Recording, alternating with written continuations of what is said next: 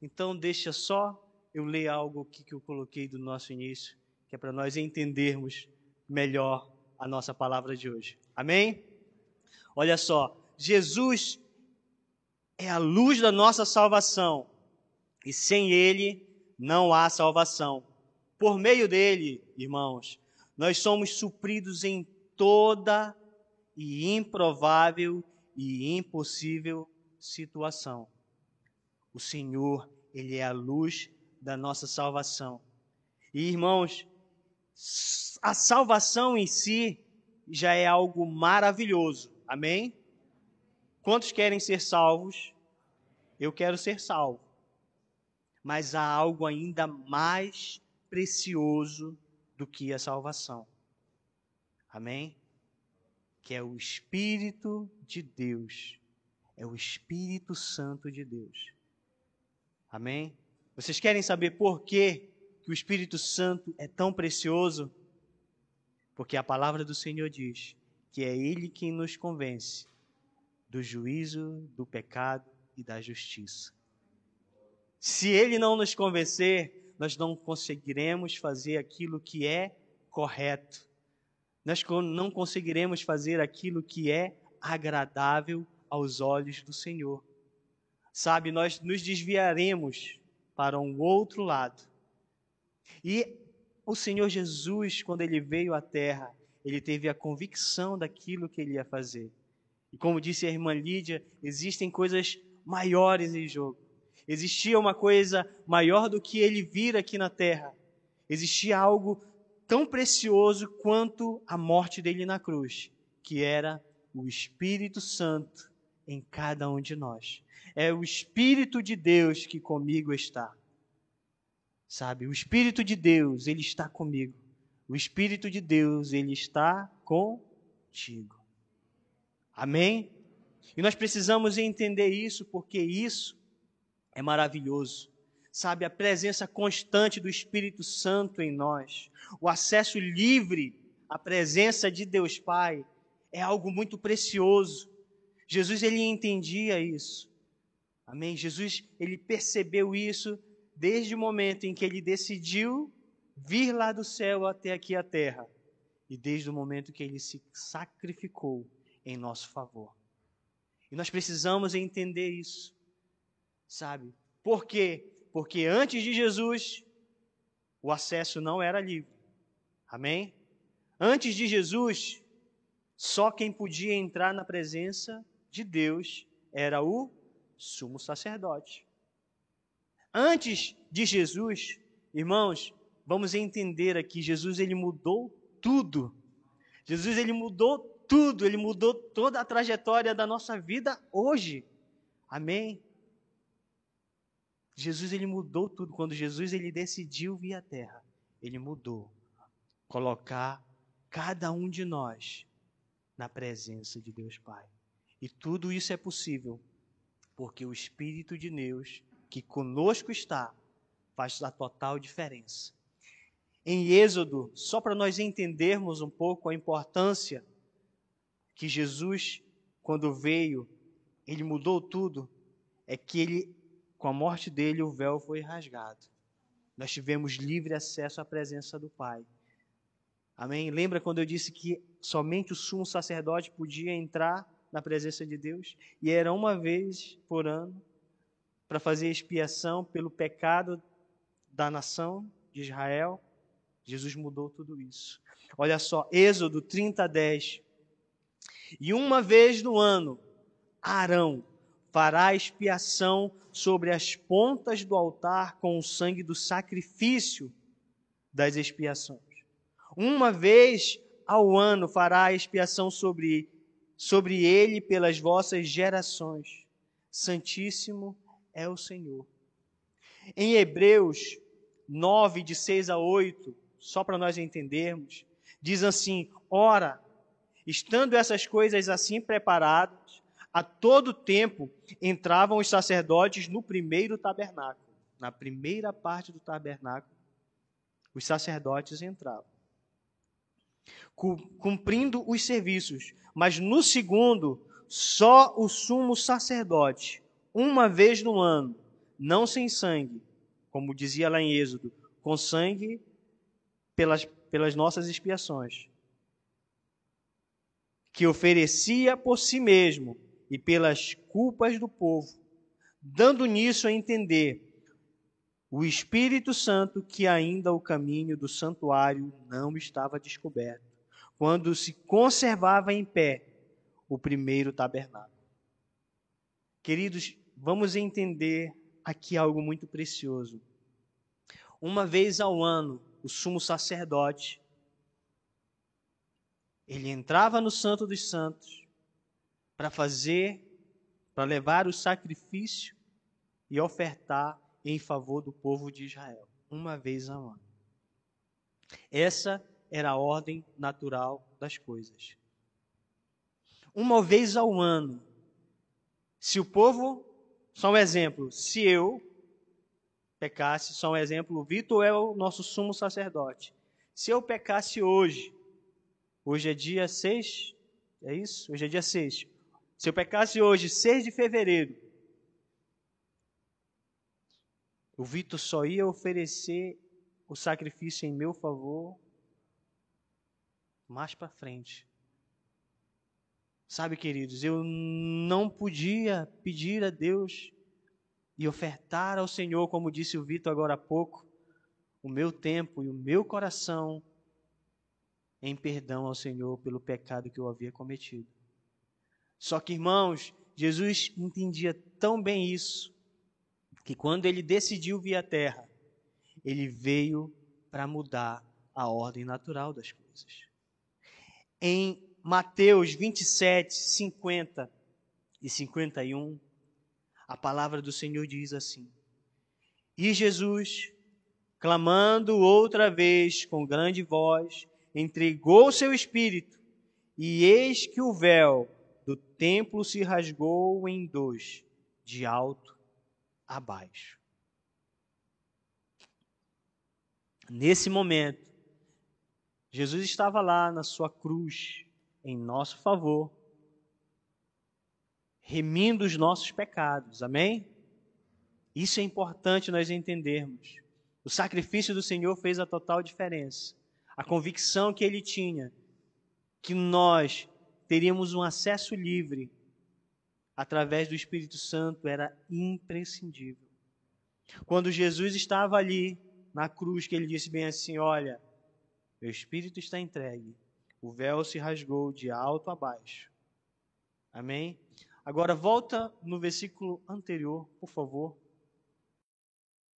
Se nós lermos aqui a parte a última parte diz assim: dando nisso a entender o Espírito Santo, isso é lá em Hebreus, amém, 9, já no versículo 8. Dando nisso a entender o Espírito Santo que ainda o caminho do santuário não estava descoberto.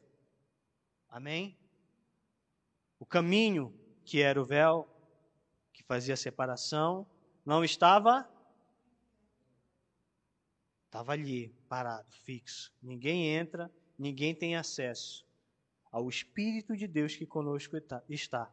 Mas se nós olharmos no versículo lá de Mateus, pode passar, Vitor Jesus clamando outra vez com grande voz, entregou o Espírito e eis que o que se rasgou? O véu. A que nós tivemos acesso? Ao Espírito Santo. O Espírito Santo, nesse momento, ele torna-se imprescindível na nossa vida. O Espírito Santo na nossa vida, ele é fundamental todos os dias. Quando nós olhamos a Bíblia, nos evangelhos, quando diz assim que no início Jesus ele viveu uma vida normal, depois ele foi batizado e aconteceu que ele foi levado ao deserto. Por quem que ele foi levado ao deserto? Por quem? Por quem? Pelo Espírito Santo. Ele já tinha o Espírito Santo ali com ele. E por isso que a salvação ela é maravilhosa. Mas a presença do Espírito Santo na nossa vida, ela é tão maravilhosa quanto a salvação. Porque ele está aqui conosco, nesse exato momento para nos ajudar em toda e qualquer situação, provável e improvável, possível e impossível, Ele está aqui conosco. Ou seja, o véu que ele que separava agora, ele já não separa mais. Nós temos um acesso livre à presença de Deus. Amém? Nós temos um acesso muito, muito livre à presença de Deus. Sabe, quando ocorrem situações que nós precisamos ser fortalecidos em Deus, nós precisamos pedir ajuda ao Espírito Santo. Eu lembro de situações que quem me conhece mais de perto sabe que às vezes eu sou um pouco tempestivo, assim, sou muito, sabe, ah, né? Bem, bem sanguíneo às vezes. E às vezes mistura também com mais um colérico. E as coisas. E eu lembro de uma situação que eu tive que buscar a Gisele em algum lugar que tinha acontecido alguma coisa. E a única coisa que eu disse bem assim foi: Espírito Santo, a única coisa que eu peço para ti é que tu acalmes o meu coração. Foi só isso. Eu não pedi para que o Espírito Santo resolvesse a situação. Eu não pedi para que o Espírito Santo, sabe, é, fizesse um milagre. Não, eu pedi, olha, Espírito Santo, acalma o meu coração, me ajuda a ter a mente tranquila e me ajuda em toda situação. Porque tudo começa aqui dentro do meu coração, Espírito Santo. Que o Espírito Santo ele conhece cada um de nós. Sabe, o Espírito Santo ele está aqui para nos mostrar as nossas falhas, para nos mostrar os nossos erros, mas ele está aqui para nos levar aos nossos maiores êxitos. Nós precisamos entender isso, irmãos. Eu não sei vocês, mas sem o Espírito Santo eu não seria nada. E tudo por quê? Porque o véu foi rasgado. Nós precisamos entender isso. Amém? Até nas nossas orações. Eu peço oração para o pastor Agnaldo. Eu digo, pastor Agnaldo, me ajude. Ore comigo por essa situação. Ore comigo por essa área. Mas o véu não foi rasgado para o pastor Agnaldo entrar na presença de Deus, falar com o Espírito Santo em meu favor. Ele faz isso porque ele me ama, o pastor Aguinaldo, e porque eu peço ajuda para ele. Mas o véu foi rasgado para que nós tenhamos livre acesso para pedir ao Espírito Santo. Amém? Eu só estou dando um exemplo claro, porque o pastor Aguinaldo é meu pastor, meu líder, meu discipulador, então sempre peço muita ajuda para ele. Amém? Estou dando esse exemplo para ficar mais claro. Sabe, queridos, ele, o pastor Aguinaldo é um canal de Deus para que eu seja ajudado. Amém? Assim como, por exemplo, às vezes quando eu estou em dificuldade com alguma coisa, eu digo, Gisele, olha, tal coisa. Minha esposa é um canal de Deus na minha vida para que eu melhore. O Espírito Santo é a vida de Deus dentro de nós para que nós possamos melhorar. E nós precisamos entender isso. Sabe? Nós estamos agora nesse período de jejum, irmãos, busquem a presença do Espírito Santo. Busquem a presença de Deus. Amém? Nesse, nesse momento de jejum, de oração, em que todos nós aqui na nossa igreja estamos reunidos num só propósito. Amém? Vamos buscar comunhão com o Espírito de Deus. E o primeiro ponto que eu quero falar sobre a diferença diante de um véu ser rasgado, com a com a, com, depois aconteceu de o véu ser rasgado, é buscar a presença de Deus. Amém? Buscar intimidade com Deus. Buscar conhecer mais a Deus. Buscar conhecer os planos de Deus para nossas vidas. Sabe, ter clareza, clareza daquilo que Deus quer para nós para onde nós seremos guiados, para onde nós iremos. Amém? Sabe, buscar a intimidade com Deus vai nos levar a ter clareza daquilo que Deus ele quer para nós. Daquilo que ele quer para as nossas vidas. Amém? Irmãos, eu não sei vocês, mas eu, sabe, já estive em momentos de não ter clareza por não buscar a Deus. Amém? Sabe, às vezes o Espírito Santo nos pede, nos orienta quanto a alguma coisa, quando nós o buscamos. Se nós não buscarmos, nada vai acontecer. E nós só conseguiremos ouvir e entender a Deus se nós buscarmos através do Espírito Santo. A palavra do Senhor diz que o Espírito Santo ele intercede por nós com gemidos inexprimíveis. Sabe, a palavra de Deus diz que Ele está conosco em todo o tempo, em todo o momento. Parem, irmãos, para pensar que se nós não tivermos discernimento daquilo que Deus Ele quer para nós, nós não saberemos o que fazer. Isso está muito descrito, irmãos, aqui em Efésios 5, 23. A palavra do Senhor diz que Cristo é a cabeça da igreja sendo ele próprio o salvador do corpo. Agora percebam uma coisa: se o Espírito Santo não nos mostrar claramente, com convicção todos os dias, que Cristo é a cabeça da igreja, nós teremos a certeza que Cristo é a cabeça da igreja? Não. Sabe, irmão, mais para frente, daqui da palavra, nós iremos falar algo que é muito interessante, que nós precisamos ter um cuidado enorme com tudo que está a ser falado nos dias de hoje, com as doutrinas que estão a ser faladas nos dias de hoje.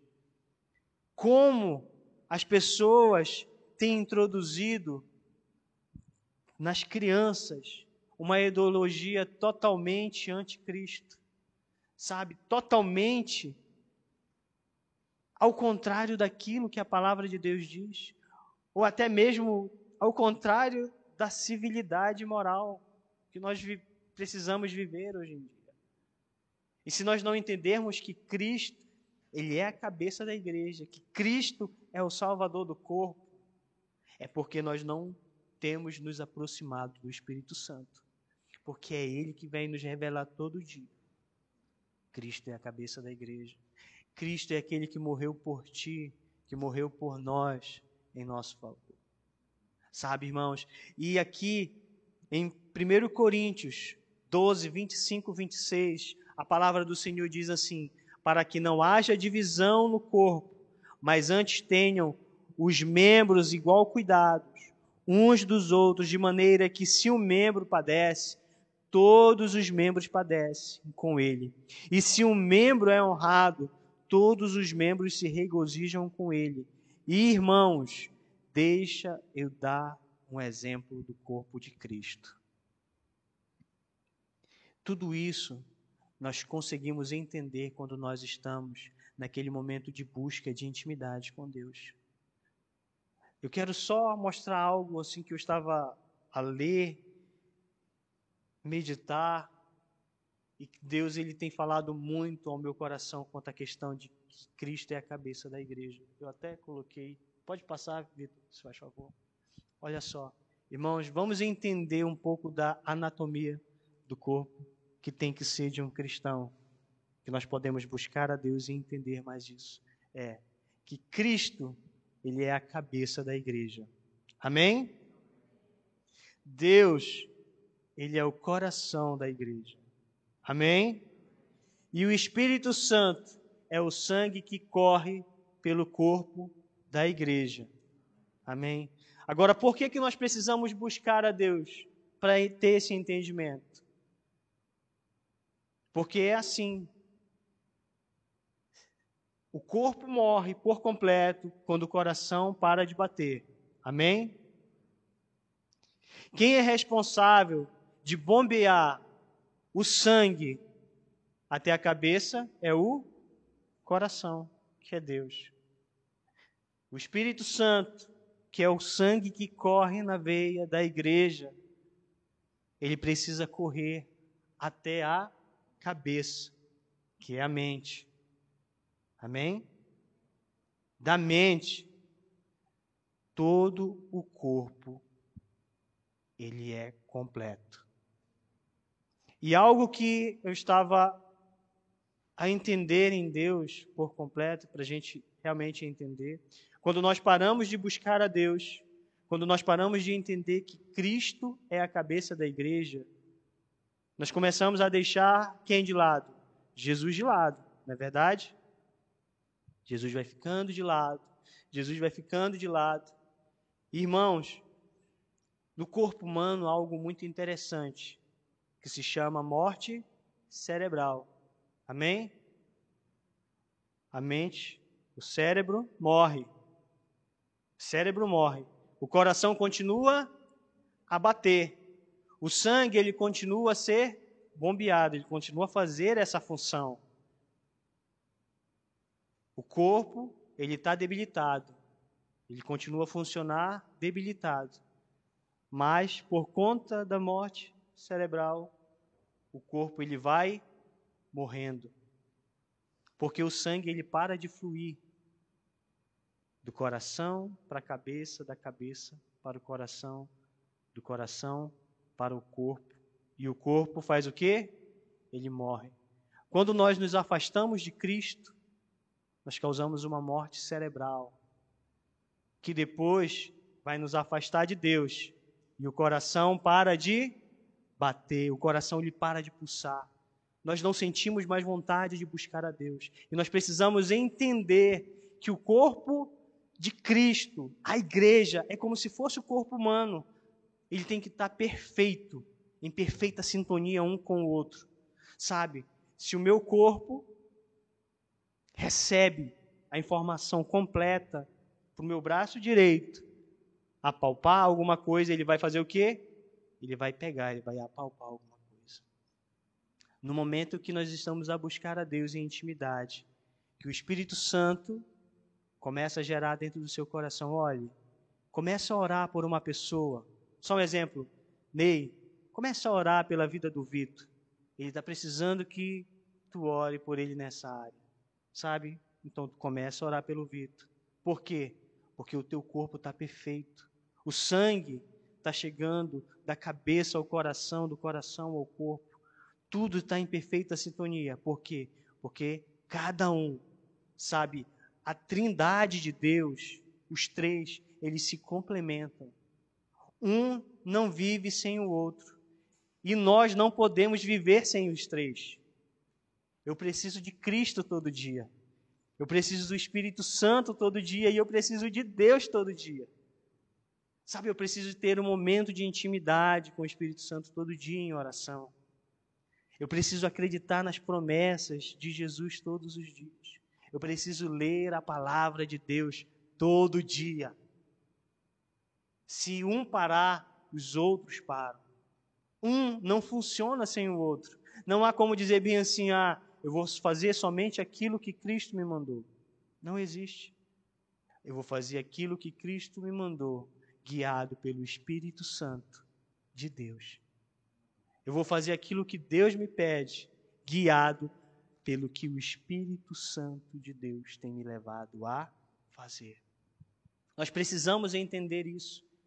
Sabe, nós precisamos colocar isso em prática. Nós precisamos colocar em prática que Cristo ele é a cabeça da igreja Deus é o coração da igreja, o Espírito Sangue é o sangue que corre pelo corpo da igreja. Percebem que nada acontece se o Espírito Santo não estiver no meio? Nada acontece. E sabe o que é mais precioso quando nós entendemos que no corpo ele não há divisão? Sabe que nós necessitamos uns dos outros? é quando nós estamos no nosso momento de intimidade com Deus. Existe uma frase que eu não, não sei quem é o autor, mas eu gosto muito dela, que é, pode passar, Vitor, se faz favor. Em cada encontro com Deus, ele tira algo meu, seu, e coloca algo dele. Sabe, irmão, se nós olharmos na Bíblia, pararmos para olhar na Bíblia, e olharmos aspectos. Vamos falar dos apóstolos. Né? Vamos falar só um exemplo de alguém que, que é chamado de o discípulo do amor. Alguém sabe me dizer quem era o discípulo do amor? Quem? Mas João mandou, João pediu para Jesus para eles orarem para mandar fogo cair no céu e devastar toda uma, uma cidade. E aí? Mas o que, que aconteceu com João? A cada encontro que ele teve com Deus, Deus tirou algo dele e Deus colocou da sua essência, do seu espírito dentro dele. Não é à toa que a Bíblia tem os frutos do, do espírito. Nós precisamos entender isso. Nada na Bíblia está lá por acaso, nada está lá apenas por leitura, não. Tudo está lá para que nós venhamos ser edificados. E muito do que acontece de edificação nas nossas vidas vai ser edificado quando nós estamos no nosso tempo sozinho com Deus, buscando ao Senhor, buscando ao Senhor em casa no tempo sozinho, buscando o Senhor lá no trabalho. Como é que eu busco o Senhor lá no trabalho? Honrando Ele. Sabe? Nós, agora, agora há pouco, eu e minha esposa, nós viemos no carro, eu e a Gisele, e ela estava me lembrando que a gente honra o Senhor e busca exaltar o nome do Senhor no trânsito. Não buzinando muito, né, amor? Sabe, queridos, é o Espírito Santo a falar conosco, edificando, tirando algo que é nosso e colocando algo que é dele. A igreja em perfeita sintonia é quando nós nós edificamos uns aos outros. E nós precisamos entender isso. Nós precisamos perceber que a cada encontro que nós temos com Deus, Ele tira algo nosso e coloca algo dele. Só que Deus, Ele nos leva muito mais adiante. Deus, Ele amplia a nossa visão quando nós estamos buscando Ele em todo momento. Quando nós estamos tendo momentos de intimidade com Ele. Sabe? Ele nos lembra que o corpo de Cristo não é apenas a nossa igreja local. Amém? Que o corpo de Cristo é a igreja que está espalhada por todo o mundo, por todas as nações. Irmãos, nesse período de jejum, eu quero incentivar os irmãos a orar pela igreja perseguida. Amém? Vamos tirar um tempo para nós orarmos pela igreja perseguida. Sabe, quando nós realmente nos lembrarmos ali no nosso tempo de oração ao Senhor, lembrar que o corpo de Cristo são todos os nossos irmãos e irmãs espalhada por todo o mundo. Amém? A palavra do Senhor diz lá em Hebreus 13, 3: Lembrai-vos dos presos, como se estivesses presos com eles, e dos maltratados, como sendo vós mesmos também no corpo. Alguém aqui já ficou preso em algum lugar, pelo menos? Tipo numa sala, na casa de banho, no elevador. Gostaram? Foi legal? Não foi? Nada. Mas estava confortável. Pois mas os nossos irmãos pelo mundo da igreja perseguida. Alguns deles não têm esse privilégio, sabe, de ficar preso por um pequeno empecilho acontecido. Sabe, nós temos irmãos que estão a ser perseguidos, mesmo perseguidos de morte. Nós precisamos orar. Sabe, quando Hebreus diz que nós devemos, eu não sei se é a mesma frase que se usa aqui em Portugal, mas lá no Brasil é sentir na pele. Nós precisamos sentir na pele, dentro das nossas orações, aquilo que eles estão a sentir lá. Nós precisamos orar mesmo, porque a oração ela tem um poder gigantesco, irmãos. Nós podemos ver isso lá no livro de Atos, no capítulo 12, do versículo 1 ao versículo 12. Lá está a história de Pedro mas eu pedi para colocarem aí o versículo 5 e o versículo 7, que diz assim: Pois Pedro era guardado na prisão, mas a igreja fazia contínua oração por ela a Deus. E eis que sobreveio o anjo do Senhor e resplandeceu uma luz na prisão. E tocando a Pedro no lado, o despertou, dizendo: Levanta-te depressa. E caíram-lhe das mãos as cadeias. Pedro estava preso, mas a igreja estava a orar. Nós precisamos levantar um clamor em oração para que Deus livre os nossos irmãos da morte, para que Deus livre eles da tortura. Amém? Sabe, o Espírito Santo de Deus, ele levou a igreja a interceder.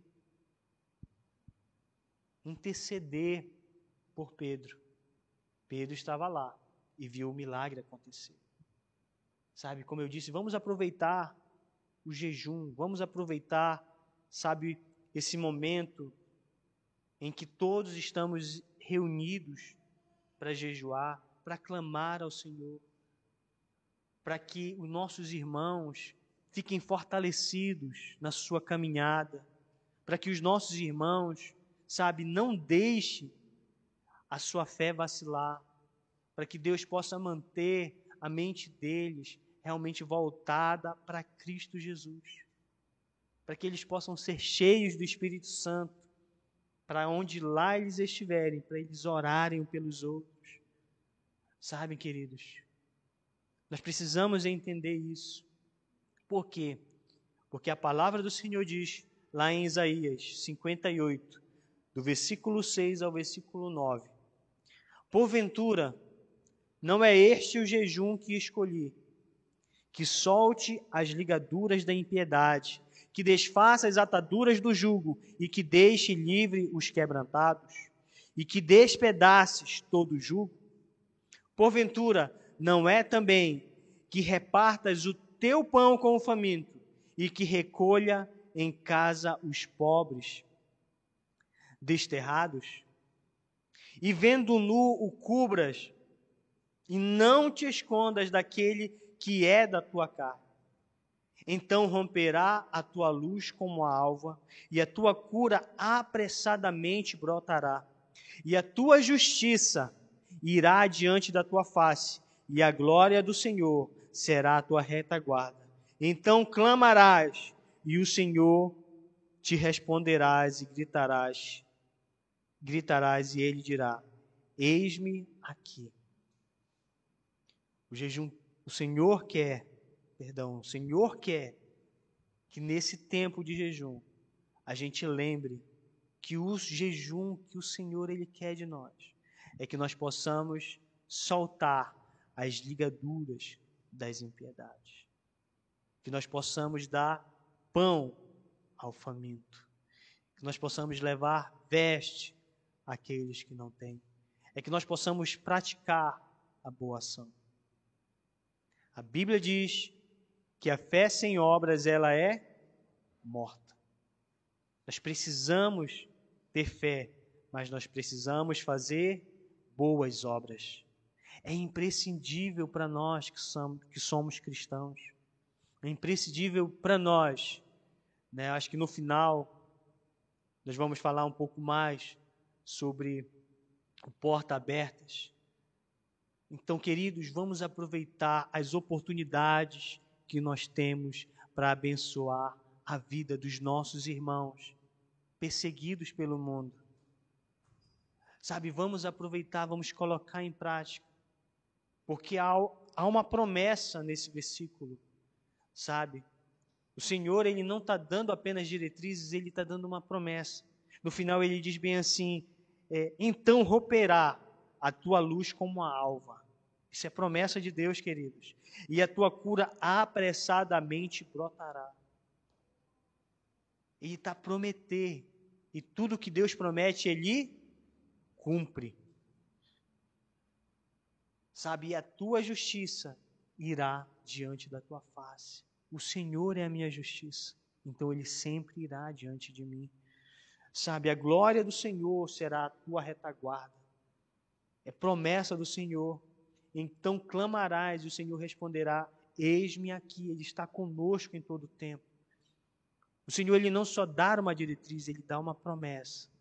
Ele não só diz como é que nós devemos fazer o nosso jejum, mas ele promete que se nós cumprirmos este jejum, sabe, ele nos protegerá, ele trará a sua justiça, ele trará cura para as nossas enfermidades. Amém? Só para nós entendermos a importância de nós orarmos pelos nossos irmãos da igreja perseguida, só para nós entendermos um pouco como nós podemos fazer esse jejum de uma forma eficaz para ele. Deixa eu só passar alguns dados aqui para os irmãos. Foi feito numa live do Portas Abertas desse ano de 2022. Atualmente, 360 milhões de irmãos e irmãs na fé sofrem perseguição no mundo. Um em cada sete cristãos no mundo está a sofrer perseguição. E quando eu digo sofrer perseguição, eu estou a falar de tortura e estou a falar de morte. Amém? Estou a falar de tortura, estou a falar de morte. Olha só, houve um aumento, só para nós entendermos, de 20 milhões de perseguidos. 20 milhões de perseguidos. Sabe? Do período de 2020 para 2021, houve um aumento. Ou seja, o maior número em 30 anos. O maior número em 30 anos de perseguição. Sabe, irmãos, eles estão a sofrer torturas pelo mundo. Eles estão a sofrer perseguição. Eu sei que hoje, isso eu quero que cada um de nós entenda. Hoje nós sofremos perseguição. Não de morte. Nós sofremos perseguição emocional. Amém? Nós sofremos pressão pelo nosso estilo de vida. Nós sofremos pressão porque nós confessamos a Cristo e não praticamos aquilo que as pessoas acham normal no dia de hoje. Amém? Esse é um tipo de perseguição. Nós sofremos, não estou dizendo que nós não sofremos, mas eles sofrem perseguição de morte. Sabe, o mundo ele quer destruir o nosso estilo de vida. E em países em que as autoridades têm uma força opressora contra os cristãos, eles vão ser opressores.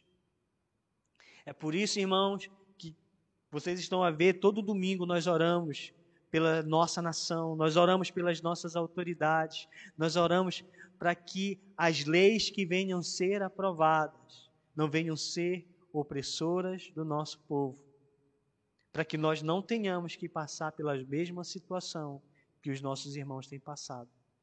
Amém? Olha só, em Mateus 5,10, a palavra do Senhor diz: Bem-aventurado os que sofrem perseguição por causa da justiça, porque deles é o reino de Deus. Dele é o reino de Deus. Por que, que nós precisamos entender isso? Porque a perseguição contra a igreja sempre existiu. Vocês lembram da palavra de domingo passado da igreja? As pessoas perseguiram ou não perseguiram Jesus? Perseguiram. Perseguiram ou não perseguiram os apóstolos? Perseguiram.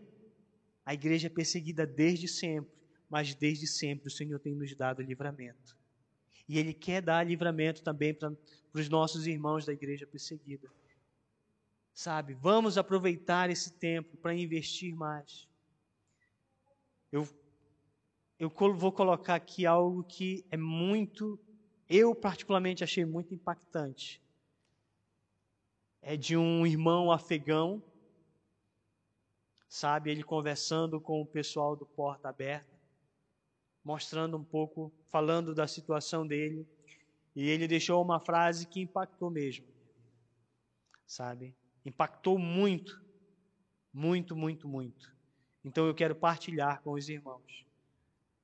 Diz assim: Precisamos, é o nosso irmão Saad, um cristão afegão.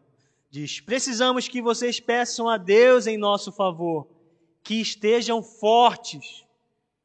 Nos sentimos desorientados e sozinhos. Não podemos.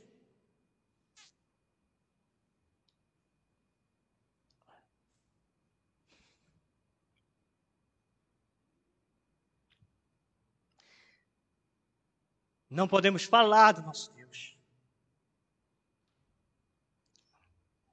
Mas vocês podem.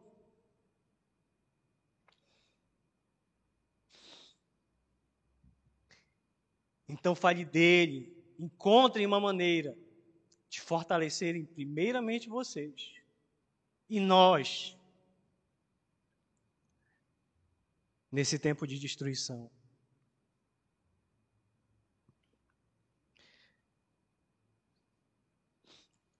Para vocês terem ideia, vocês viram ano passado, nossa igreja mostrou aqui a situação do Afeganistão, não é verdade? O Afeganistão ele passou a primeiro da lista do lugar mais perigoso para um cristão viver.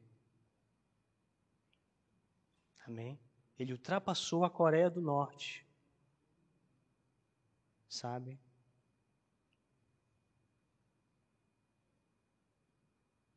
É, quando eles querem falar com outro irmão cristão, a linha deles é tipo grampeada. Todo mundo é do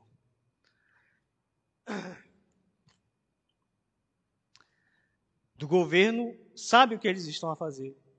Então eles perguntam: como é que está o tempo?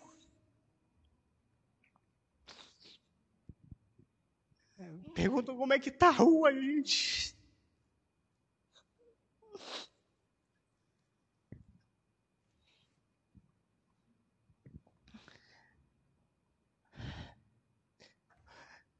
Às vezes nós não temos coragem de falar de Deus.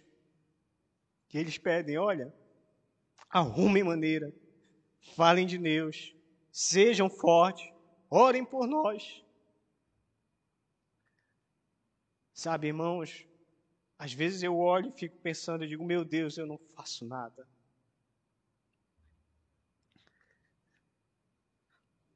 Eu não tenho feito nada. Sabe? Às vezes eu falho no meu tempo sozinho com Deus, gente. E eu não tenho pressão alguma Sabe, eu não estou oprimido. Eu não estou perseguido. E eles estão perseguidos. Irmãos, nós precisamos ter um olhar de amor muito, muito, muito grande para os nossos irmãos que estão a ser perseguidos pelo mundo. Sabe, sejam fortes. Um outro testemunho tão poderoso que eu escutei foi de um norte-coreano, o Timothy. Sabe, queridos, com sete anos, os pais dele planejaram uma fuga. Com sete anos, os pais dele conseguiram fugir da Coreia, mas o Timothy não conseguiu. Sete anos ele tinha.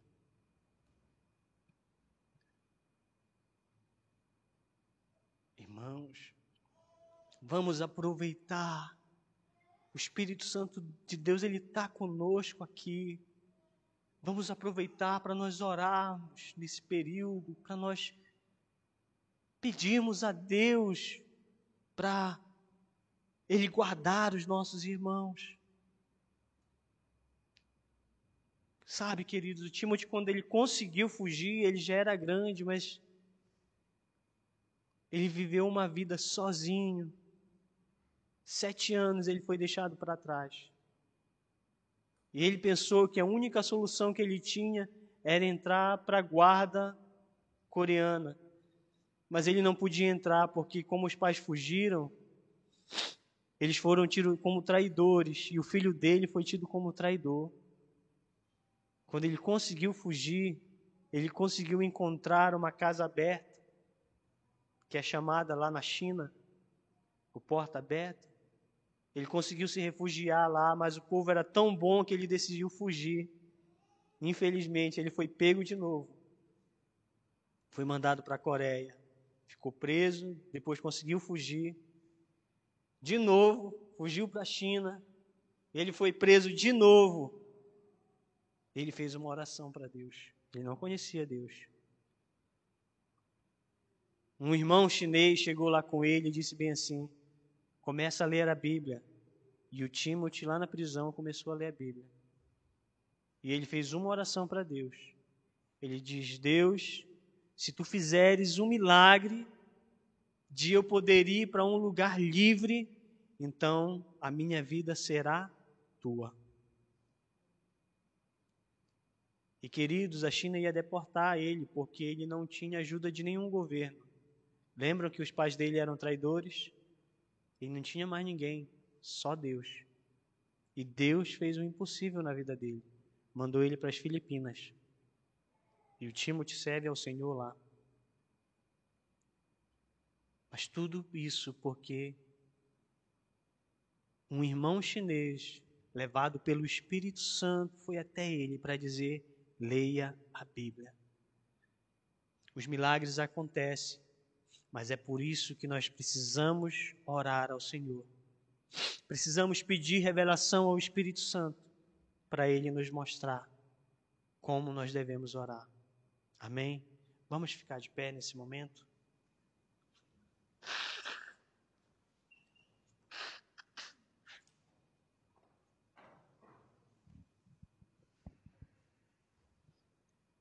Queria pedir que os irmãos tirassem um tempo para orar. E se algum de vocês sentirem de Deus no meio da nossa oração, orar aí pela igreja perseguida, estejam à vontade, amém? Podem falar com Deus, podem orar pelos nossos irmãos. Senhor Jesus, nós queremos te agradecer, Deus, por este tempo. Nós queremos te agradecer porque o Senhor tem nos dado a liberdade de juntos nós podermos estar aqui, adorar ao Senhor, engrandecer o teu santo nome. Muito obrigado, muito obrigado mesmo. Mas nós queremos colocar diante do Senhor os nossos irmãos no Afeganistão, na Coreia, na Índia, Senhor, em Cuba. Nós queremos orar por todas as nações que têm perseguido os nossos irmãos, por professarem a fé em Cristo Jesus. Nós queremos, Senhor, declarar a tua provisão na vida deles. Nós queremos declarar a tua proteção na vida deles. Nós queremos dizer que o Senhor é com eles e o Senhor irá os fortalecer em todo o tempo. Senhor, nos ajuda a realmente a cumprir aquilo que está em Isaías, de dar pão ao necessitado, de levar veste àquele que precisa. Nós queremos orar, Deus, e pedir para que o Senhor, sabe, nos dê um coração abençoador, um coração, Senhor, generoso e um coração abundante em Ti, porque nós cremos que em ti todas as coisas são possíveis. Amém.